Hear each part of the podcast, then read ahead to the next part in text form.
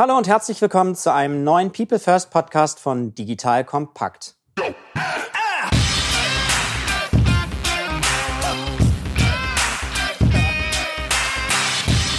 Mein Name ist Matthias Weigert und ich bin Geschäftsführer der Unternehmerschmiede. Die Unternehmerschmiede unterstützt Unternehmen dabei, digitale Innovationen erfolgreich umzusetzen, indem wir die richtigen Teams gewinnen und schmieden. Das heißt vor allem erfolgreich machen. Wenn dieses Thema auch für euch interessant ist, kommt gerne über LinkedIn direkt auf mich zu. In unserem Podcast People First geht es um das Thema Mensch in der digitalen Welt. Heute zeige ich wieder eine spannende Perspektive für People First in der Digitalisierung. Wir sprechen über das Thema Venture Capital und welche Rolle dabei Menschen Teams spielen. Ich habe zwei spannende Gesprächspartner zu Gast, die nicht nur von sich selber behaupten können, dass sie echte Digitalunternehmer sind, sondern auch stark dazu beitragen, das Startup-Ökosystem zu entwickeln, ihr Wissen und ihre Erfahrungen weitergeben und so neue Generationen von digitalen Unternehmern aufbauen. Beide Gäste haben jeder für sich und zusammen einen großen Erfahrungsschatz aufgebaut und genau darüber möchte ich heute mit den beiden sprechen.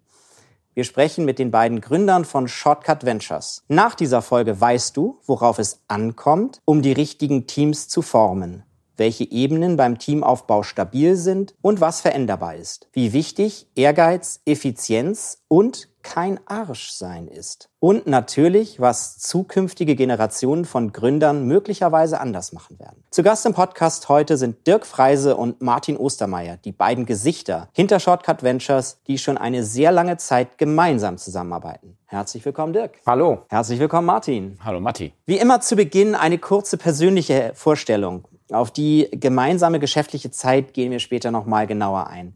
Dirk, was hat dich persönlich geprägt? Wie bist du so geworden, wie du heute bist? Oh, da muss ich weit zurückraten. Also, mich hat bestimmt geprägt, dass ich aus einer Unternehmerfamilie komme, wo mein Vater und auch meine Mutter haben beide in dem Unternehmen gearbeitet und auch sehr viel. Also ich glaube, Leistung war, auch wenn es nie gefordert wurde, einfach, es wurde vorgelebt. Das äh, merke ich nach wie vor. Und als Jugendlicher war ich eher so ein Slacker, muss ich sagen. Also ich habe noch zwei Tage vom Abi ein drei Tage Punk-Festival besucht und meine Abi-Noten selber waren auch nicht so gut. Ich habe dann eigentlich tatsächlich erst Ehrgeiz entwickelt an der Uni in Hamburg, ähm, wo ich BWL studiert habe und dann später nochmal in Berkeley, wo ich ein MBA nochmal drauf gesattelt habe, wo ich dann auch tatsächlich ja mit Martin eine Firma gegründet habe und noch einem dritten zusammen zusammen, dem Thorsten Rehling, der heute nicht hier ist. Und einmal gegründet zu haben, bedeutet den Ehrgeiz maximal fortsetzen. So, aber das sind so eigentlich die wesentlichen Prägungen, die ich da erlebt habe. Vielen Dank, Dirk. Martin, zu dir. Was hat dich geprägt? Also sicherlich auch Ehrgeiz aus der Familie heraus. Also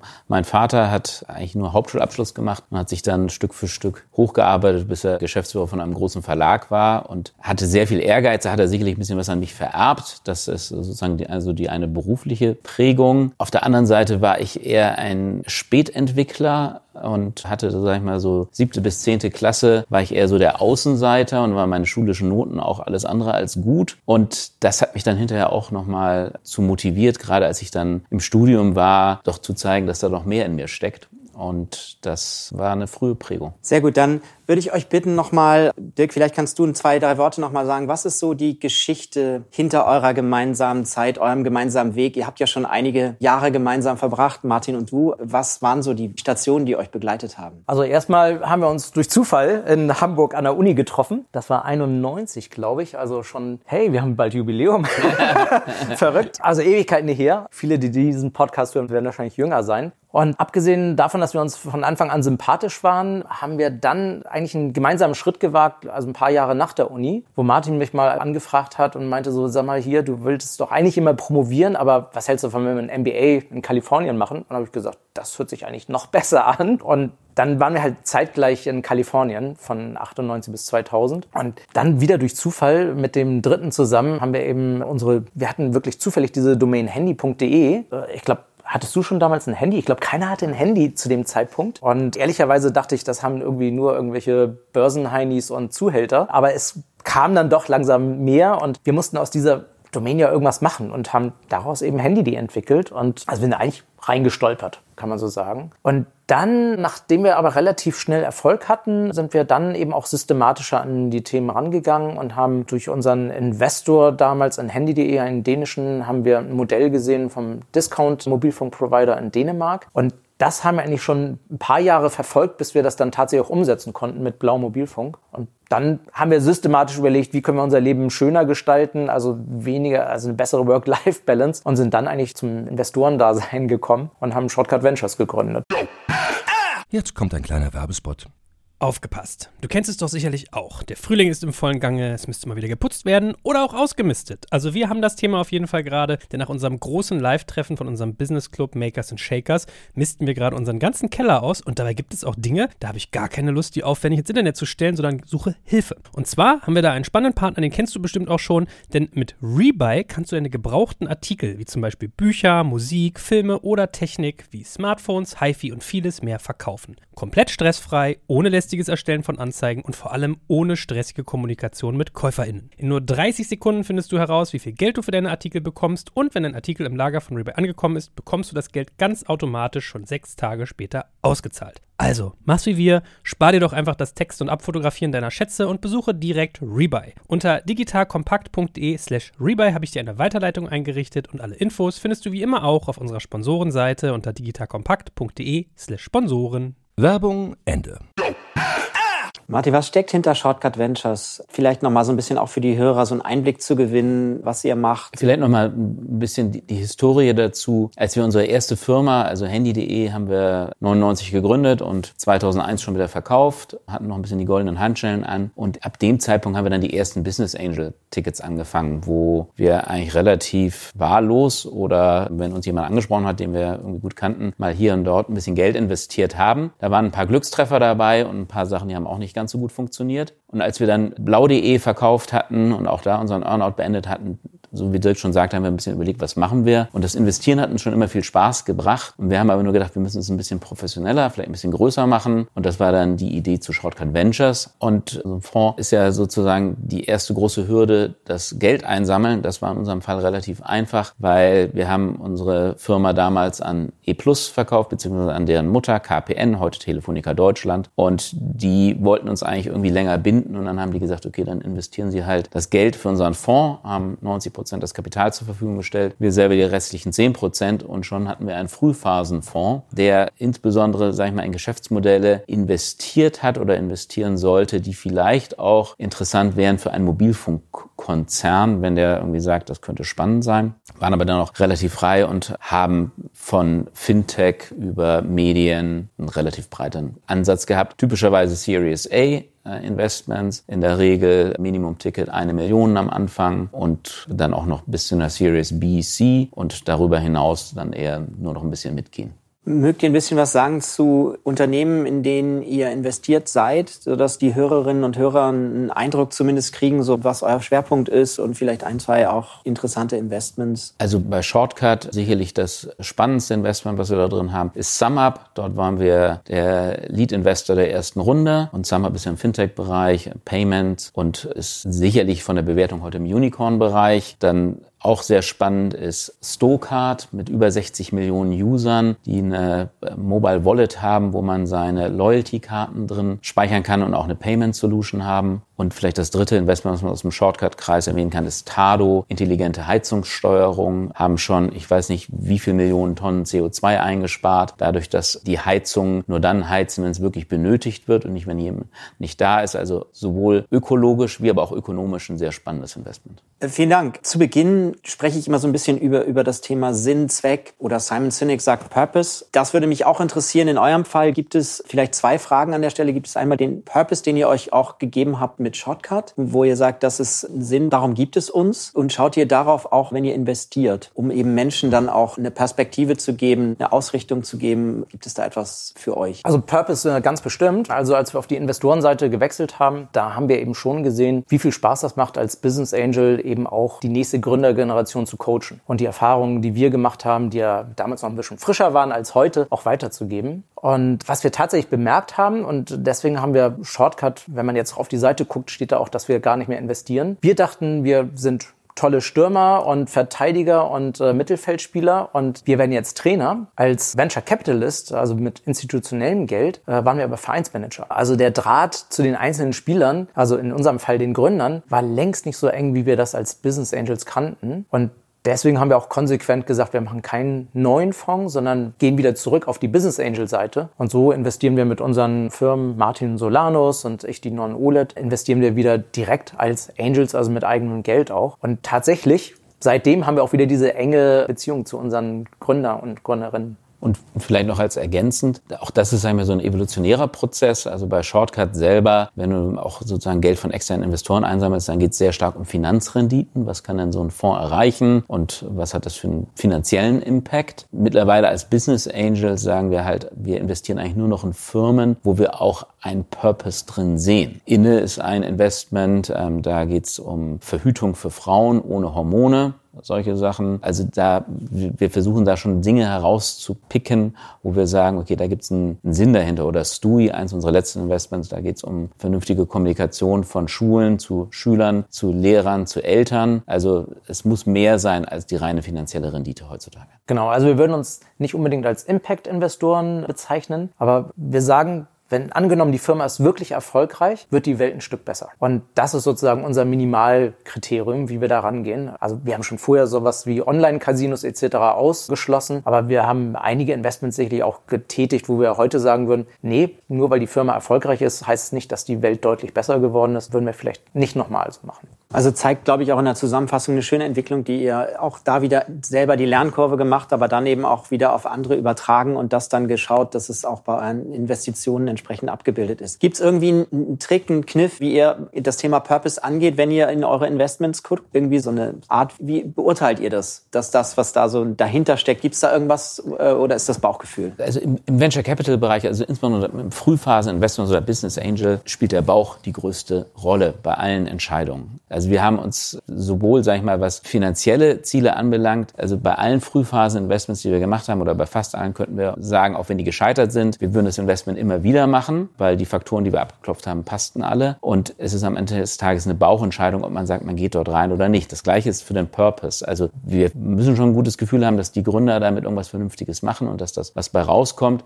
Aber so ein Frühphasen-Unternehmen, das kann später was ganz anderes machen, als es am Anfang war. Also es ist so ein Thema, ein gewisses Vertrauen und der größte Faktor, oder Dirk, wenn du das anders siehst, korrigier mich, ist der Bauch. Also absolut. Also ich sehe jetzt immer mehr Ansätze, zum Beispiel Better Ventures, die arbeiten tatsächlich mit Persönlichkeitstests. Finde ich auch eine eigentlich gute Geschichte und ich habe auch das Gefühl, wir wollten das am Anfang bei Shortcut auch machen. Da haben sich aber die Gründerinnen eigentlich noch eher gegen äh, gesperrt. Ich habe den Eindruck, dass sich das gerade ändert. Ähm, denen ist, glaube ich, auch immer mehr bewusst, dass eine gute Teamzusammensetzung und auch sozusagen das eigene Persönlichkeitsprofil sehr wichtig wird. Und von daher kann sich das auch noch ändern. Aber wir haben im Leben schon so viele Leute eingestellt und auch gelernt an Fehlgriffen, dass wir, glaube ich, da nach wie vor sehr stark auf unseren Bauch vertrauen. Also gerade bei Gründern, die dann nochmal speziell sind. Sehr spannend. Lass uns mehr auf das Thema Teams kommen. Du hast es, Dirk, eben schon angesprochen. Du hast mal auch in einem Interview gesagt, was so der Unterschied zwischen Gründern und Selbstständigen ist. So die einen arbeiten an ihrer Firma und die anderen arbeiten in der Firma. Was sind so Gründereigenschaften, auf die du immer wieder stößt, die stabil sind, auch bei erfolgreichen Gründern vor allen Dingen? Also was gehört dazu, ohne das jetzt sozusagen völlig zu pauschalisieren? Also da gehört sicherlich eine Portion Mut dazu. Ja, das haben die meisten schon bewiesen, wenn sie überhaupt gründen und vielleicht einen sicheren Arbeitsplatz erstmal hinter sich gelassen haben. Da gehört äh, sowas wie Persistence, äh,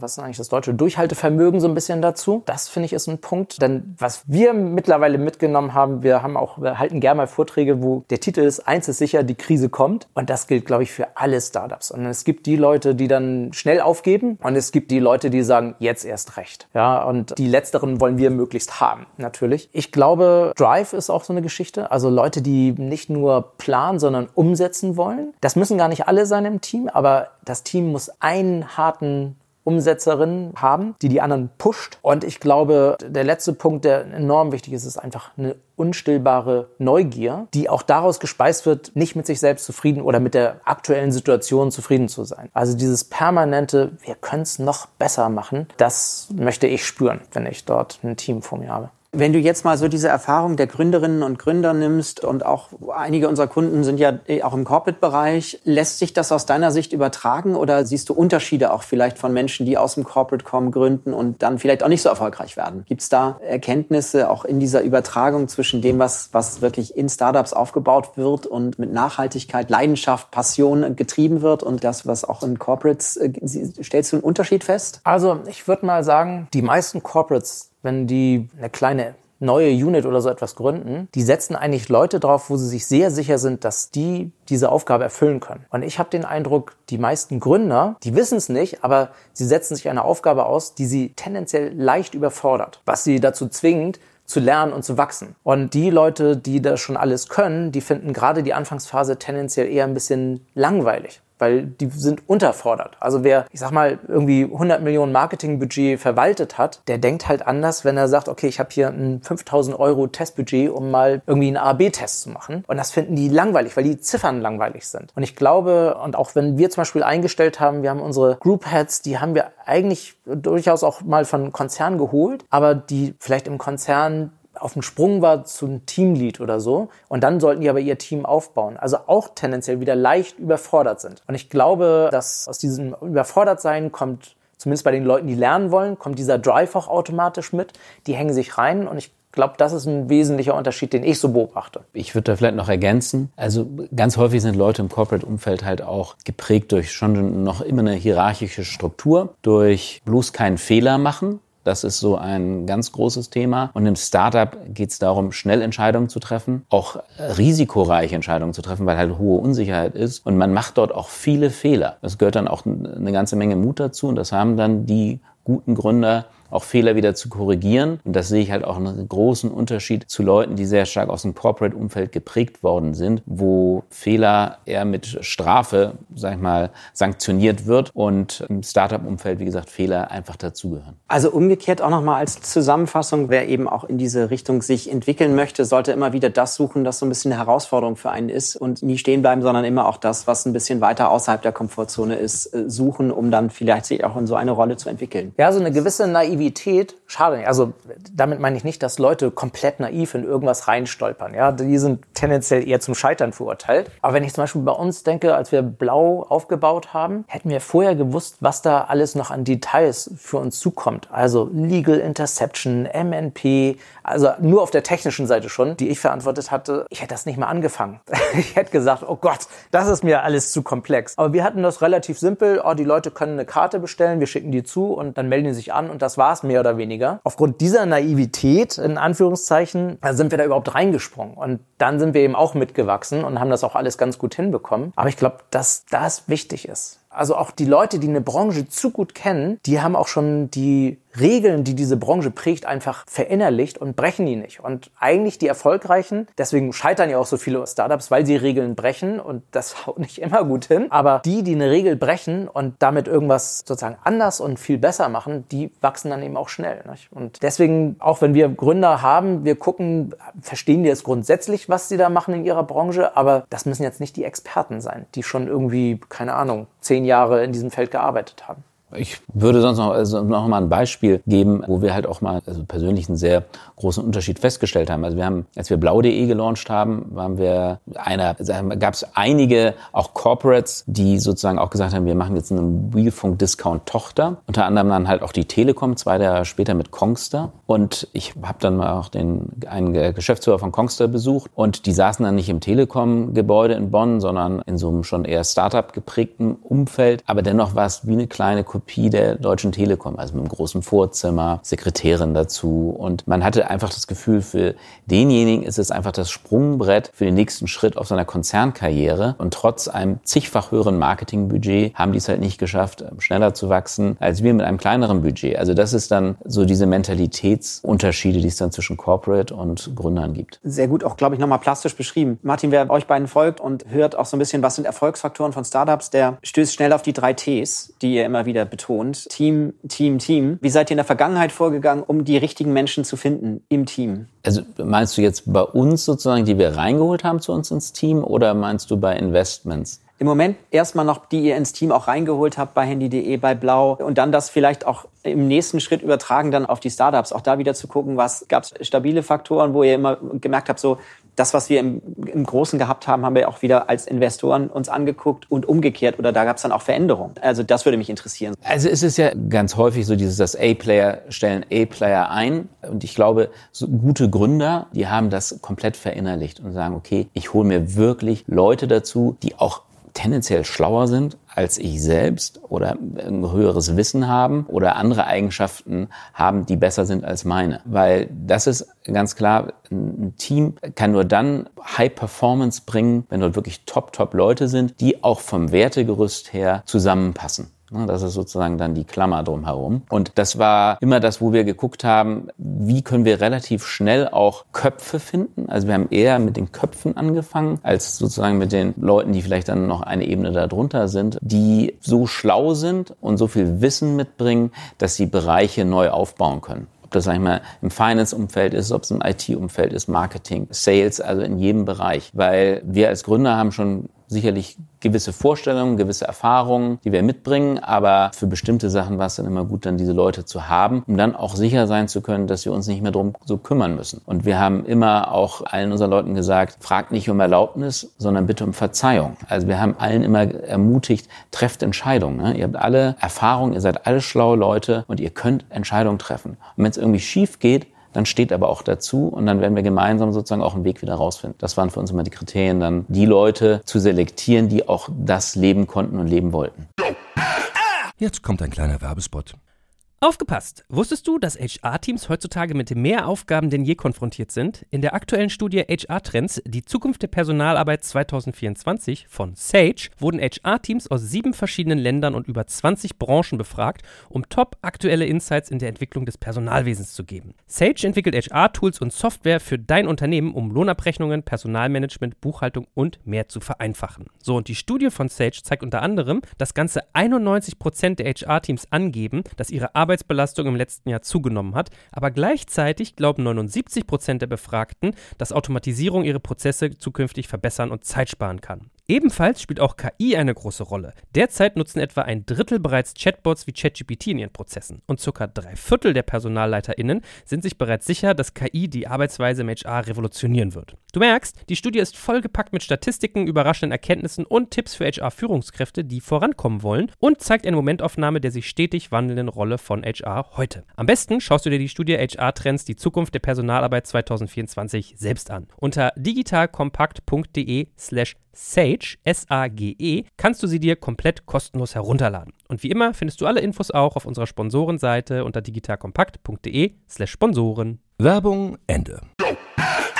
Wie habt ihr herausgefunden, ähm, Teams, sagt man ja häufig, ist zumindest auch unsere Erfahrung, wenn wir auf Mindset gucken, Skills und Tools mal außen vor, aber Mindset vor allen Dingen brauchen Unterschiedlichkeit. Gerade in eurem Fall ist es ja so, dass ihr mit den zwei Gründungen auch große Firmen gebaut habt. Wie habt ihr das geschafft, auch diese Unterschiedlichkeit immer wieder ins Team zu holen, um nicht noch jemanden zu holen, der gleich ist wie ich? Offen gesagt waren wir da drin nicht gut. So.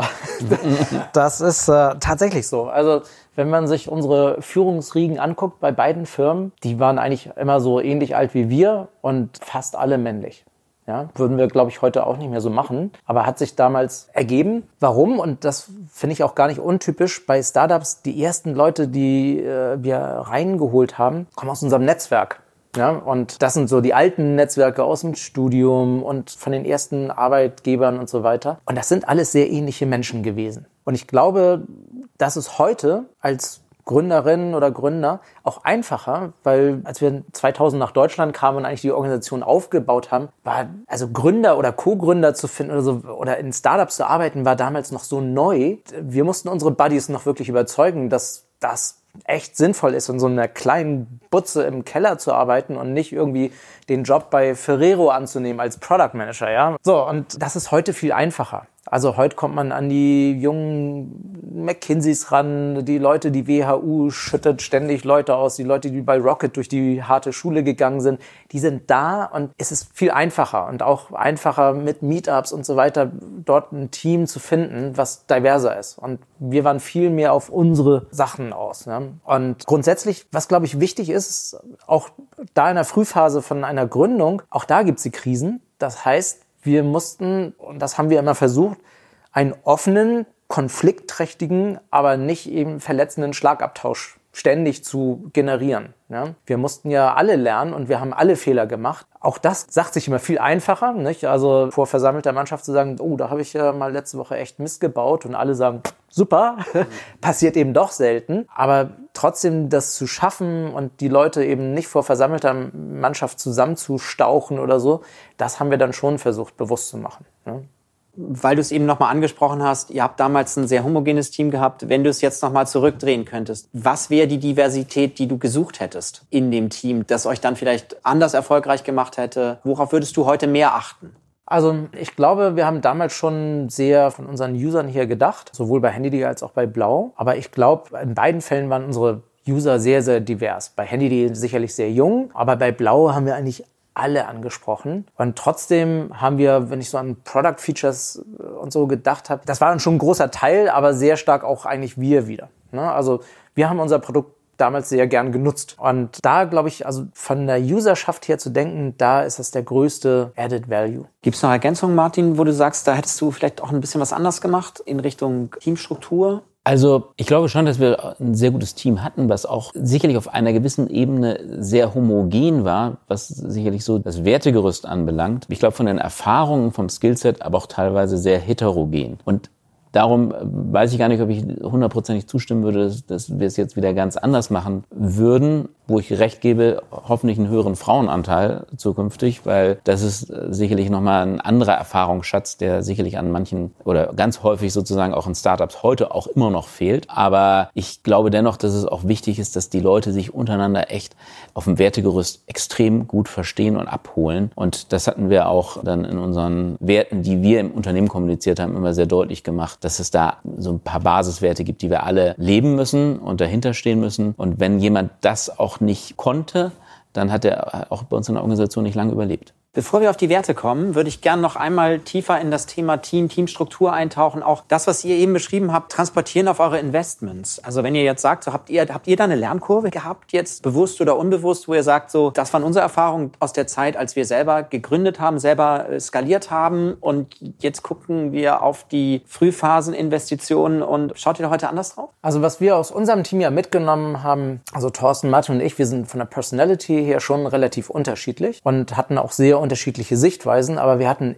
immer verdammt viel Respekt voreinander. So, und das hilft natürlich, wenn man sich da schon länger kennt. Und gerade bei der zweiten Gründung hat es geholfen, dass wir das einmal schon mal den kompletten Zyklus durchlebt hatten. Und ich glaube, das ist somit die wichtigste Klammer, der Respekt vor der Unterschiedlichkeit. Und das heißt, wir gucken bei Teams auch schon stark darauf, ist das Team vollständig? Ja, oder wenn es nicht vollständig ist, machen wir die Leute auch darauf aufmerksam und sagen, guck mal hier, in eurem Gründungsteam, ihr braucht noch keine Ahnung, ITler, Vertrieblerin, was auch immer, you name it. Da machen wir sie schon aufmerksam. Und wenn wir da keine Bereitschaft sehen, dass da quasi noch jemand als Co-Gründerin mit dazugeholt wird, dann sagen wir auch mal ein Investment ab, obwohl vielleicht das Thema sehr spannend ist und der Rest des Teams auch gut ist. Aber äh, diese Vollständigkeit eines Teams, das liegt uns schon sehr am Herzen. Und eben, dass das Team in sich eine gewisse Homogenität mit sich bringt. Das heißt eben, so wie bei uns, wir waren eben auch drei europäische Männer im selben Alter, ja, aber grundsätzlich sehr verschiedene Skillsets. Martin ist äh, derjenige, der wirklich Zahlen zusammengehalten hat und ich habe mich schon ab der zweiten Nachkommastelle definitiv nicht dafür oder nee, vor dem Komma habe ich mich schon nicht mehr dafür interessiert. Für mich reichen Größenordnung. Dafür habe ich, was ich Technikverständnis mitgebracht und Thorsten war unser Vertriebsgott. So und ein Vertriebsgott hat ganz andere Wertvorstellungen als vielleicht so ein ITler. Und deswegen diese Unterschiedlichkeit, selbst wenn das nach oben gesehen nach den Diversitätskriterien sehr homogen war, ist halt da gewesen und das suchen wir auch. Ne? Also wenn da drei Leute sind, wo wir das Gefühl haben, die ticken alle gleich, das ist für uns auch ein Alarmsignal. Und was auch noch ein Alarmsignal ist, wenn die Leute sagen, dass sie sich für die Besten halten und nicht bereit sind, auch andere, sag ich mal, Leute in ihre Organisation reinzulassen. Also weil das ist das, was wir halt immer merken. Ne, am Anfang, ne, wenn das Startup noch klein ist, hat man einen sehr guten Überblick über alles, was passiert und kann zu jeder Sache ein bisschen mitreden. Aber hinterher gibt es so viele neue Themen und man braucht so eine hohe Geschwindigkeit. Also so eine Organisation muss wachsen, schnell wachsen. Und es müssen gute Leute dazukommen, sehr gute Leute, die besten. Und äh, da gibt es Gründer, die haben eine hohe Bereitschaft dafür. Und es gibt andere Gründer, da merkt man schon, hm, das wird aber schwierig werden oder wo wir auch sagen, du bist jetzt vielleicht sozusagen in der Startphase genau der Richtige, aber vielleicht ist deine Entwicklung nicht schnell genug, wenn die Organisation größer ist. Und das versuchen wir immer herauszufinden, wie bereit sind die Leute dann auch zu sagen, okay, vielleicht treten sie auch noch mal einen Schritt zurück, wenn es sich anders entwickelt oder die eigene Entwicklung halt nicht Schritt mithält. Das sind auch ganz wichtige Faktoren, um das zu verstehen. Jemand, der sagt, er kann alles, er ist der Beste und alle anderen sind unter ihm, das wird mit Sicherheit kein Investment sein, wo wir guten Gewissens rein investieren. Jetzt so ein bisschen die, die heilige Frage natürlich immer, die alle natürlich auch so ein bisschen beschäftigt ist. Wie finde ich diese Fähigkeiten? Wie kriege ich das raus? Habt ihr so ein paar so Big Fives, die ihr so rauslasst, wo man sagt, so neben dem Bauch gibt es irgendwas anderes, was, was ihr auch immer wieder einsetzt, so um das rauszufinden? Du hast von diesen drei Rollen gesprochen. Habt ihr so, so ein Raster oder ist das wirklich immer sehr individuell? Es ist schon sehr individuell. Also ich versuche in den Gesprächen eigentlich rauszufinden, was treibt die Leute. Ja, und Leute, die Status treibt oder Geld als Mittel für Status, das ist für mich eher ein ein Warnsignal. Und Leute, die einfach eine Passion haben, etwas zu schaffen oder die ein Defizit aus der Jugend kompensieren müssen, das sind für mich eigentlich so schöne Momente. Ähm, also auch wenn es für die vielleicht gerade dann oder früher nicht so schön war.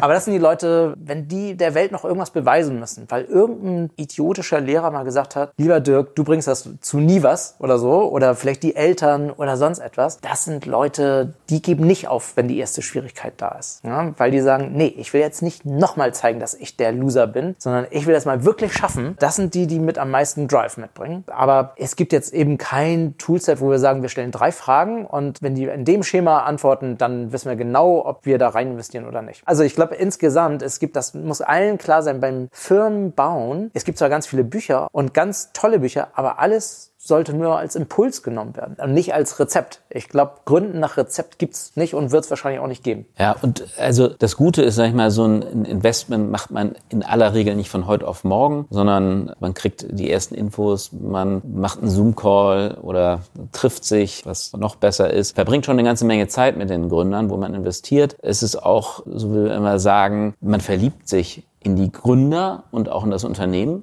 Und also das muss passieren. Und dann gibt's aber auch die Verhandlungen, die man hat über die Terms, also welchen Bedingungen investiere ich dann dort rein, dass man sich auch nicht immer unbedingt einer Meinung. Und auch da merkt man relativ schnell, wie verhandeln die Gründer, wie ähm, reagieren die auf Sachen, die dann vielleicht nicht so sind, wie die es haben wollen. Also das sind dann auch so Faktoren, wo man auch noch das Team kennenlernt. Also man braucht eine gewisse Zeit und möglichst viele Momente gemeinsam mit den Gründern, um sich wirklich ein vernünftiges Bild machen zu können.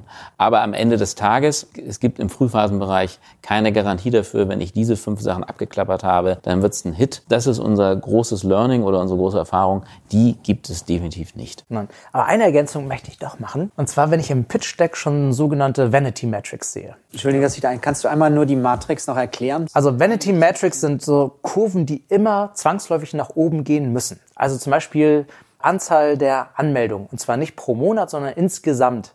Ja, und ich muss da rausfinden, so steigt die Kurve jetzt an oder flacht die ab. Das heißt, in einem Monat gab es weniger Anmeldungen als im Vormonat oder so. Und es gibt, wenn Gründer mir so ein Teil schon präsentieren, ja, oder ihre Wachstumsquoten mir angeben, ohne die Basis zu nennen, ja, dann es ist toll, irgendwie 300 Wachstum von einem Verkauf auf drei Verkäufe zu machen. Das sind für mich schon so Warnsignale, wo ich weiß, die fangen an, sich selber in die Tasche zu lügen. Das geht nicht gut aus. Was wir am Anfang gesagt haben, diese Offenheit und diese Besessenheit, besser zu werden, wenn ich das schon da sehe, dass sozusagen, ich möchte jeden Tag nur eine gute Matrix sehen, die immer nach oben geht, das ist für mich ein absolutes Warnzeichen auch ein guter Punkt nochmal, um selber so ein bisschen Authentizität zu hinterfragen und zu sagen, was trauen wir uns zu und auch der Umgang mit Fehlern zeigt das natürlich sehr, sehr schön.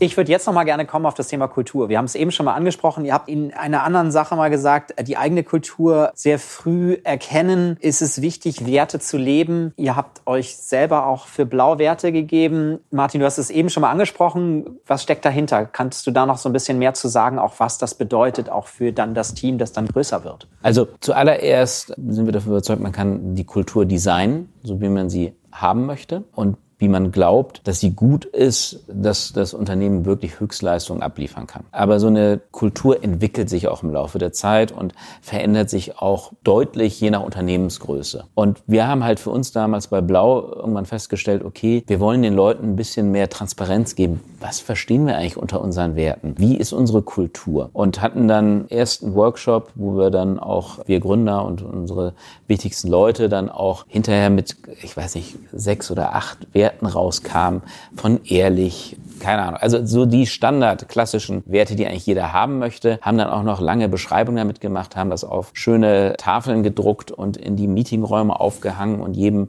auch mal dargestellt, was wir damit meinen. Wenn man irgendwie drei Monate später irgendwie gefragt hat, was sind unsere Werte, wusste die keiner. Das war halt einfach so, wie man es halt so macht aber nicht authentisch. Und dann haben wir uns irgendwann nochmal zusammengesetzt und haben gesagt, wir müssen das wirklich mal schärfen wirklich mal auf den Grund gehen. Und wir kamen damals für, zumindest für Blau auf drei Werte, die extrem wichtig waren. Das eine war Ehrgeiz, weil wir in einem extrem wettbewerbsintensiven Umfeld waren. Also unsere Leute mussten ehrgeizig sein. Effizienz, weil wir im Discount-Segment unterwegs waren mit geringen Margen. Also das heißt, wir mussten auch wirklich gut mit dem Geld haushalten und den Ressourcen, die wir hatten. Und dann sagten wir, irgendwas fehlt noch. Und irgendwann kam kam auf die Idee, kein Arsch. Und haben halt immer so gedacht, naja, so es gibt sonst in allen Organisationen, kennt man hier der Herr Diddledim aus dem dritten Stock. Das ist ein echtes Arsch. Und genau solche Leute wollten wir nicht in der Organisation haben, sondern wir wollten echt Leute haben, wo man Spaß hat, mit zusammenzuarbeiten. Und das waren dann die drei Werte, die wir kommuniziert haben, die wir auch sogar in, was weiß ich, wenn wir jemanden gesucht haben ähm, und eine Stellenbeschreibung gemacht haben, begann es immer damit, Blau-Mitarbeiter sind ehrgeizig, effizient und kein Arsch. Und da waren auch ganz viele, die gesagt das kann, kann man doch nicht machen. Das könnt ihr doch nicht tun.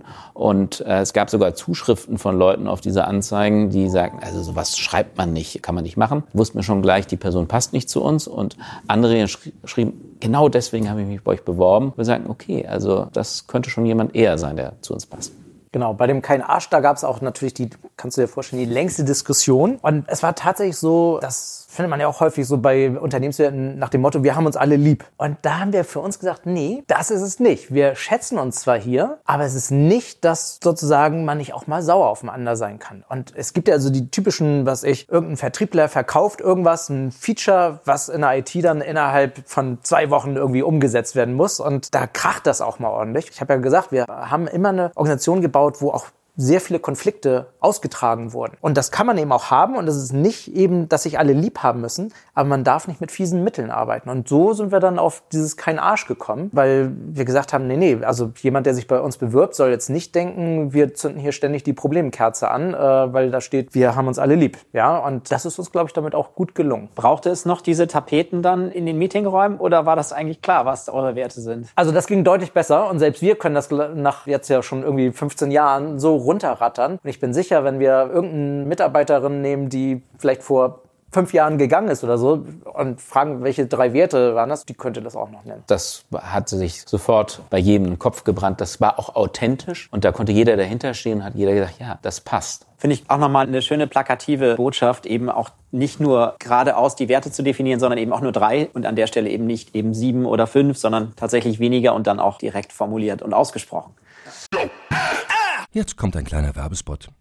Aufgepasst! Wusstest du, dass HR-Teams heutzutage mit mehr Aufgaben denn je konfrontiert sind? In der aktuellen Studie HR Trends, die Zukunft der Personalarbeit 2024 von Sage, wurden HR-Teams aus sieben verschiedenen Ländern und über 20 Branchen befragt, um top aktuelle Insights in der Entwicklung des Personalwesens zu geben. Sage entwickelt HR-Tools und Software für dein Unternehmen, um Lohnabrechnungen, Personalmanagement, Buchhaltung und mehr zu vereinfachen. So, und die Studie von Sage zeigt unter anderem, dass ganze 91% der HR-Teams angeben, dass ihre Arbeit Arbeitsbelastung im letzten Jahr zugenommen hat, aber gleichzeitig glauben 79 Prozent der Befragten, dass Automatisierung ihre Prozesse zukünftig verbessern und Zeit sparen kann. Ebenfalls spielt auch KI eine große Rolle. Derzeit nutzen etwa ein Drittel bereits Chatbots wie ChatGPT in ihren Prozessen und circa drei Viertel der PersonalleiterInnen sind sich bereits sicher, dass KI die Arbeitsweise im HR revolutionieren wird. Du merkst, die Studie ist vollgepackt mit Statistiken, überraschenden Erkenntnissen und Tipps für HR-Führungskräfte, die vorankommen wollen und zeigt eine Momentaufnahme der sich stetig wandelnden Rolle von HR heute. Am besten schaust du dir die Studie HR-Trends, die Zukunft der Personalarbeit 2024 selbst an. Unter digitalkompakt.de slash Sage, S-A-G-E, kannst du sie dir komplett kostenlos herunterladen. Und wie immer findest du alle Infos auch auf unserer Sponsorenseite unter digitalkompakt.de slash Sponsoren. Werbung Ende.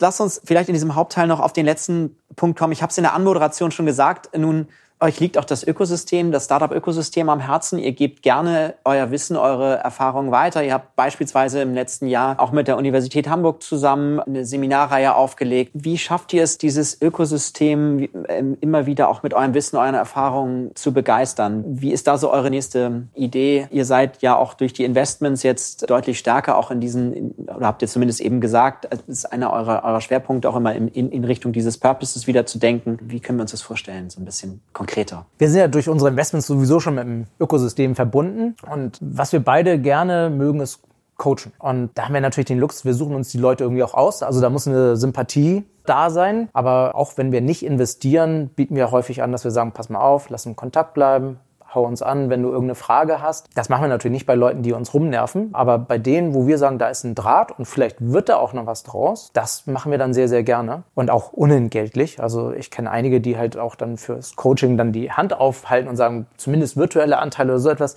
Den Luxus leisten wir uns, dass wir sagen, nee, also mit den Personen, mit denen wir gerne zusammenarbeiten, machen wir das dann auch unentgeltlich. Wenn wir dann später investieren können, toll, aber müssen wir nicht. Also das ist so ein bisschen so wie so ein Karma, was rumgeht. Und also zwei Sachen. Das eine ist, als wir damals Handy.de verkauft haben, dann die ersten Business Angel Sachen gemacht haben, waren wir einer von wenigen Gründern, die Teile ihrer Exit-Erlöse wieder in das Ökosystem investiert haben. Das hat sich erfreulicherweise in den letzten Jahren deutlich weiterentwickelt und eigentlich alle, die irgendwie einen Exit gemacht haben, investieren auch weiter in Startups oder fast alle. Gründer. Und das ist sehr schön, dass da sehr viel Geld von Gründern an andere Gründer geht und mit dem Geld ist meistens halt auch ein Know-how-Transfer verbunden. Was uns noch sehr stark am Herzen liegt, ist aber halt auch dieses Thema Gründer, Gründerinnen möglichst frühzeitig zu fördern. Also darum haben wir auch beispielsweise an der Uni Hamburg so einen Kurs gegeben halt von der Idee zum Unternehmen, um halt wirklich mal aufzuzeigen, okay, wie funktioniert denn das?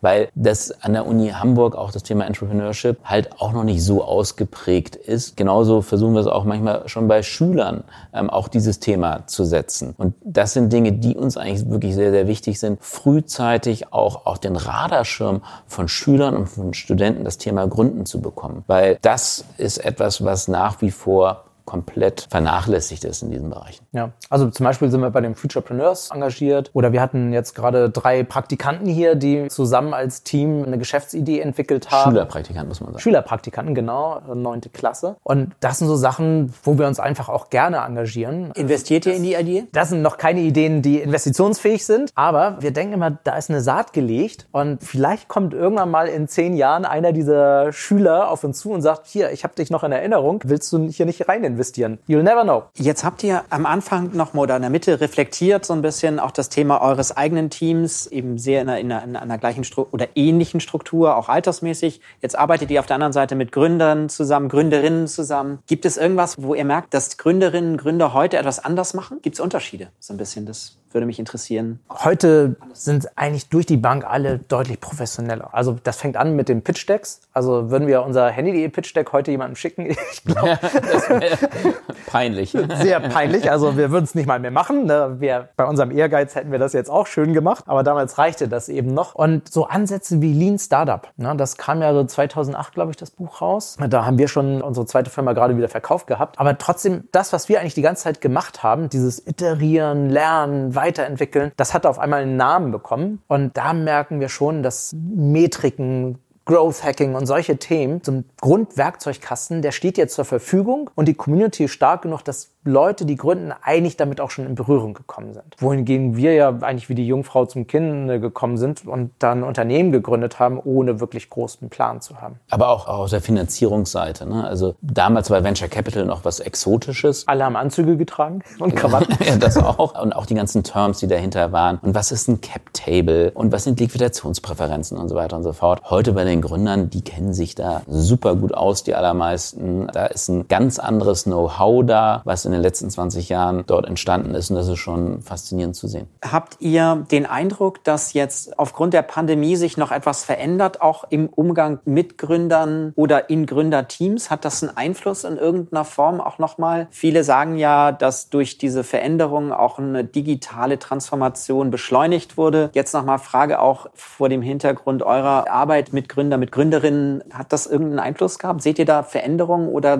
ist es eigentlich eher so wie vor der Pandemie auch? Also wir haben ein Investment, die haben kein Büro mehr. So, da gibt's kein Office. Das ist sozusagen Homeoffice First. Da bin ich vielleicht tatsächlich noch sehr alte Schule. Ich mag das gern, wenn Leute zusammenkommen und finde das auch sehr kreativitätsfördernd. Sehe aber bei meinen Kindern, dass man sehr kreativ auch einfach online sein kann. Die kommen da jetzt so rein und finden das ganz natürlich. Also ich meine, wir machen halt auch alles jetzt über Zoom, Google Meet und Microsoft Teams. Also wir haben jetzt auch schon Investments, wo wir halt die Gründer noch niemals live gesehen haben, sondern einfach nur uns über den Weg kennengelernt haben. Also das ist schon anders. Also wir machen auch Exits, wo auch der Käufer mit den Gründern noch nie persönlich in einem Raum war und das, das ist schon sehr faszinierend und auch wirklich zu sehen, wie das funktioniert. Und da wird auch sicherlich auch zukünftig viel mehr über solche Tools gemacht werden, selbst wenn man wieder reisen darf und sich treffen darf ohne irgendwelche Beschränkungen. Aber es ist mehr auf der Tool-Ebene. Also grundsätzlich sozusagen, wie treffen wir Entscheidungen, auf was für Persönlichkeiten achten wir, da hat sich eigentlich nichts getan. Was ich noch sagen wollte, was, also, was ich auch erstaunlich sehe, ist, wie sehr gut unsere Investments, die alle im digitalen Umfeld sind, auch das geschafft haben, von heute auf morgen ins Homeoffice zu gehen.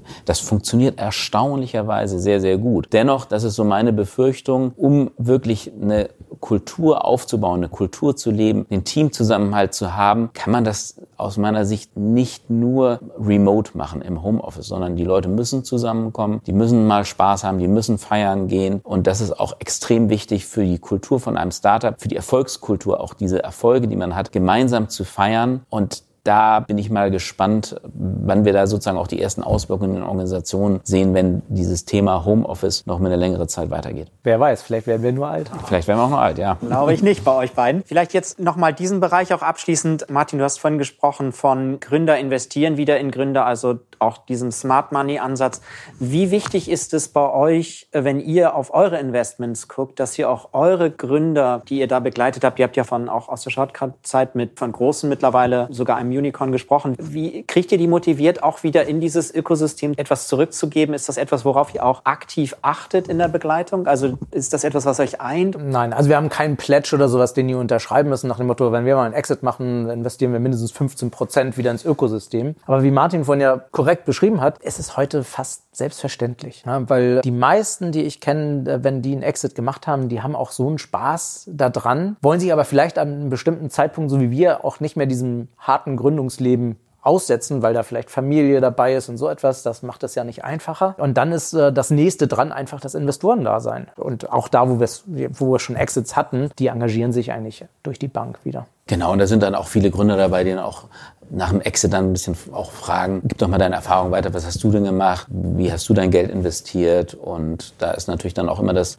eins der großen Themen, die wir sagen, halt auch wieder an andere Startups Know-how weitergeben. Also wir versuchen schon auch zu ermutigen, aber wie Dirk halt sagte, das ist am Ende des Tages eine persönliche Entscheidung und das spielt auch zum Zeitpunkt, wenn wir ein Investment tätigen, gar keine Rolle. Also wir denken nicht daran, wie ist, ist es denn, wenn das Ding erfolgreich ist, wenn die Geld haben. Wenn die Gründer so denken, dass sie jetzt schon sagen, okay, in fünf Jahren habe ich es dann verkauft, dann habe ich x Millionen auf dem Konto, dann wird das kein Erfolg werden. Eher die Haltung, die dann dahinter steht, um die Idee groß zu machen und nicht so sehr dieses, was mache ich danach. Vielen Dank euch. Ich habe abschließend noch immer drei Fragen, die ich stelle, Dirk. Ich fange mit dir an. Wie bildest du dich persönlich weiter? Was kannst du empfehlen, auch der Community? Wo kriegst du deine Inspiration her? Eigentlich die drei klassischen Sachen. Ich lese viel, ich höre einige Podcasts und das Wichtigste sind eigentlich immer interessante Gesprächspartner. Kannst du ein paar Tipps geben, was du hörst oder was du gerade liest? Also ich lese tatsächlich gerade Kurzgeschichten von David Sedaris, aber ich finde beispielsweise, jetzt ist ja gerade das Buch rausgekommen von den Strategizern zum Teams. Das liegt schon hier auf dem Tisch. Das ist das nächste, was ich mir jetzt zu Gemüte führen werde. Und Podcasts, also durch die Bank, da höre ich weniger zum Thema Gründen, sondern eher Politik. Da liebe ich tatsächlich sowas wie Okay USA von von Zeit oder Lage der Nation. Ich mag Leute, die nicht nur News bringen, sondern das einordnen. Dann auch Exponential Thinking, den Podcast liebe ich von Asim. Das sind so tolle neue Impulse. Martin, wie hältst du dich digital? Also, sag mal, wo ich einen großen Teil, also sag mal, von meinem persönlichen Learning draus habe, ist aus EO, Entrepreneurs Organization. Wird sicherlich vielleicht der eine oder andere kennen, weltgrößte Unternehmerorganisation, wo es, sag ich mal, ständig unterschiedlichste Lernangebote gibt. Das eins der letzten, die ich dort verfolgt hatte, war von einem Harvard-Professor, wo wir tatsächlich so ein paar Harvard-Cases durchgegangen sind. Das war schon wie so eine Harvard-Vorlesung, wo der Professor einfach wahllos von den 300 Leuten, die in Zoom waren, Leute angesprochen hat, gesagt, was hast du denn dazu? Und wo es in dem Fall auch um, um Teambuilding und ähm, Führung ging, ähm, war hochgradig spannend. Also, und da gibt's sag ich mal, unterschiedlichste Sachen und ansonsten natürlich auch lesen und auch ein paar Podcasts. Aber muss ich ehrlich gestehen, fehlt mir auch ganz häufig die Zeit dazu. Und dann ganz zum Schluss immer, wie können Hörerinnen und Hörer mit euch in Kontakt treten, wenn sie das, was ihr macht, spannend findet oder einfach nur vielleicht einen Rat brauchen? Wie können sie in Kontakt treten mit euch? Also die klassischen Wege. Also ich bin nur noch auf LinkedIn, habe zwar einen Xing-Account, aber unsere Arbeit ist so international, dass LinkedIn sich da tatsächlich durchgesetzt hat. Da ganz wichtig, eine Note dazu schreiben. Also ich nehme selten jemanden an, der einfach nur sagt, ich will mich mal mit dir verbinden. Am besten auch gleich in der Not irgendwie ein konkretes Anliegen schreiben und nicht so, ey, wir haben viele gemeinsame Bekannte. Das reicht mir meistens nicht. Und sonst auch E-Mail df at shortcut.vc. Da reagiere ich eigentlich auch drauf. Also LinkedIn, so wie Dirk schon sagte, gerne mit einer kleinen Nachricht dazu, man weiß, worum es geht und mo at shortcut.vc. Lieber Dirk, lieber Martin, vielen Dank für das sehr, sehr interessante Gespräch. Vielen Dank dir, lieber Martin. Gerne, hat Spaß gemacht.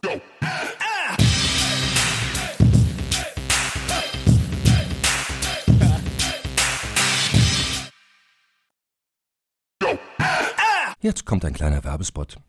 Aufgepasst! Wusstest du, dass HR-Teams heutzutage mit mehr Aufgaben denn je konfrontiert sind? In der aktuellen Studie HR Trends, die Zukunft der Personalarbeit 2024 von Sage, wurden HR-Teams aus sieben verschiedenen Ländern und über 20 Branchen befragt, um top aktuelle Insights in der Entwicklung des Personalwesens zu geben. Sage entwickelt HR-Tools und Software für dein Unternehmen, um Lohnabrechnungen, Personalmanagement, Buchhaltung und mehr zu vereinfachen. So, und die Studie von Sage zeigt unter anderem, dass ganze 91% der HR-Teams angeben, dass ihre Arbeit Arbeitsbelastung im letzten Jahr zugenommen hat, aber gleichzeitig glauben 79 Prozent der Befragten, dass Automatisierung ihre Prozesse zukünftig verbessern und Zeit sparen kann. Ebenfalls spielt auch KI eine große Rolle. Derzeit nutzen etwa ein Drittel bereits Chatbots wie ChatGPT in ihren Prozessen und circa drei Viertel der PersonalleiterInnen sind sich bereits sicher, dass KI die Arbeitsweise im HR revolutionieren wird. Du merkst, die Studie ist vollgepackt mit Statistiken, überraschenden Erkenntnissen und Tipps für HR-Führungskräfte, die vorankommen wollen und zeigt eine Momentaufnahme der sich stetig wandelnden Rolle von HR heute. Am besten schaust du dir die Studie HR-Trends, die Zukunft der Personalarbeit 2024 selbst an. Unter digitalkompakt.de slash